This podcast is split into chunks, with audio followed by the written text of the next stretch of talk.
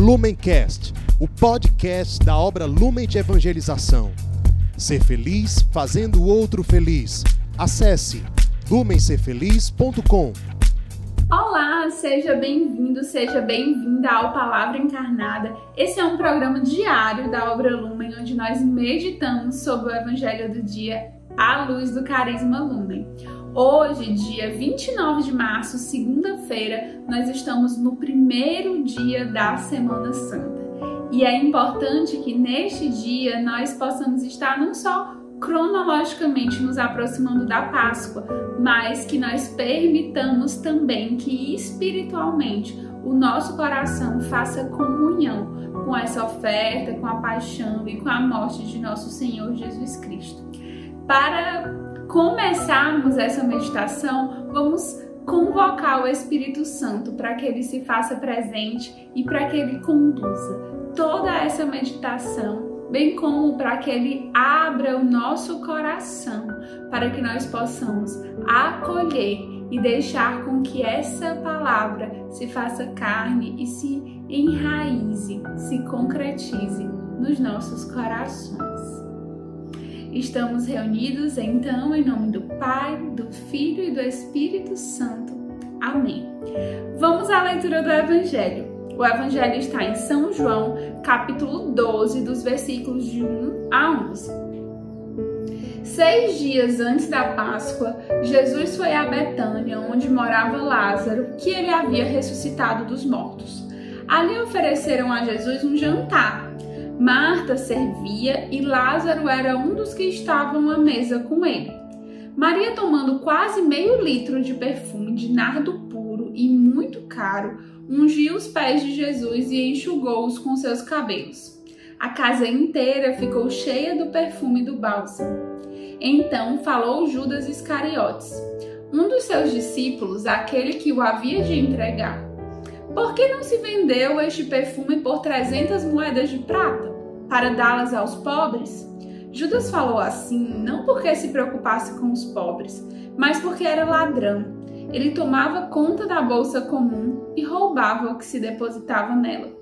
Jesus, porém, disse: Deixa, ela fez isso em vista do dia da minha sepultura. Pobres, sempre os tereis convosco, enquanto a mim nem sempre me tereis. Muitos judeus, tendo sabido que Jesus estava em Betânia, foram para lá, não só por causa de Jesus, mas também para verem Lázaro, que Jesus ressuscitara dos mortos. Então, os sumos sacerdotes decidiram matar também Lázaro, porque por causa dele, muitos deixavam os judeus e acreditavam em Jesus. Palavra da salvação, glória a vós, Senhor. Então, nós estamos diante de um evangelho que narra um episódio que acontece exatamente no dia de hoje, há muitos anos atrás, quando nós estávamos há seis dias da Páscoa, da festa da Páscoa, da Paixão de Cristo.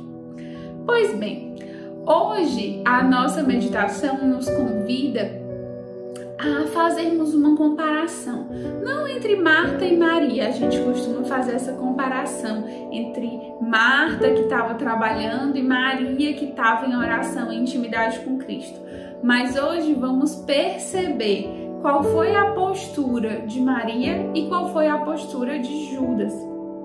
Pois bem, Jesus vai visitar os seus amigos. Jesus já sabia que a sua paixão se aproximava e ele vai visitar os seus amigos. Nós sabemos pelas escrituras que Jesus tinha uma grande afeição, um grande carinho por Lázaro, por Marta, por Maria, e ele vai visitá-los. E o que que acontece quando Jesus chega na casa dos seus amigos? Ele é recebido com um jantar ele é celebrado, ele é acolhido. E essa é a postura dos amigos de Jesus. Concordam? A gente é convidado a sempre acolher Jesus. Por mais que, apesar de Jesus não ter ido desfigurado, mas por mais que o Jesus que bata a nossa porta seja um Jesus desfigurado, seja um Jesus abandonado, seja um Jesus crucificado, que precisa do nosso acolhimento.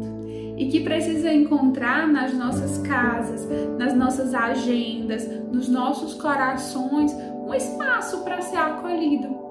Se nós somos verdadeiros amigos de Jesus, nós encontraremos esse lugar de acolhida para Jesus no nosso coração, na nossa vida, na nossa rotina, nas nossas casas.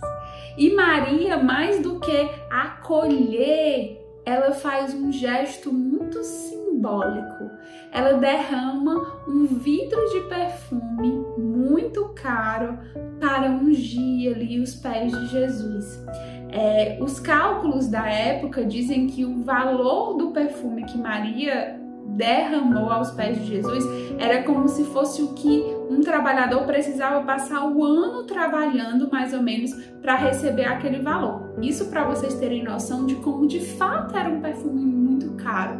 Mas Maria amava muito Jesus e quem ama não tem medida, quer ofertar tudo, quer ofertar a vida. Não fica se prendendo se é muito caro, se vai custar muito, é, se vai perder o conforto, se vai deixar de ter aquele perfume. Quem ama, ama sem medidas. E esse é o amor que nós também desejamos ter por Jesus. Um amor que ama sem medida. E aí Maria acaba antecipando, né? A gente sabe que quando Jesus morre, ele é enterrado às pressas, não tem aquela preparação do corpo, não se colocam os perfumes devidos, né, o embalsamamento, e Maria derrama o perfume, perfuma a casa toda, e Jesus, né, fala que ela estava fazendo aquilo também em vista da sepultura dele, porque existe uma profecia de que Jesus é esse vaso de perfume que com a sua morte né, com a sua cruz. Esse vaso de perfume se quebra, mas se quebra exatamente para espalhar o perfume da salvação no mundo inteiro.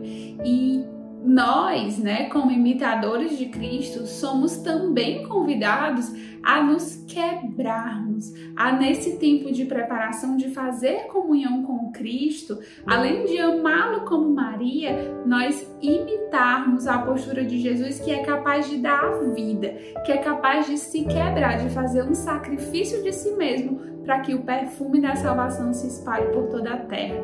A nossa missão, ela também passa por isso, talvez em menores proporções, mas a gente é chamado a também deixar que a nossa vida seja consumida e perfume o mundo inteiro com a nossa vocação, com o nosso chamado específico, com o nosso carisma. Pois bem, do outro lado a gente encontra Judas. E Judas ele não consegue entrar na dimensão espiritual desse belo ato de Maria. Ele começa a justificar que seria melhor não fazer aquela unção de Jesus para vender aquele perfume e dar o dinheiro aos pobres. Mas Judas fala isso, mas no coração dele a intenção é outra. Ele queria o dinheiro.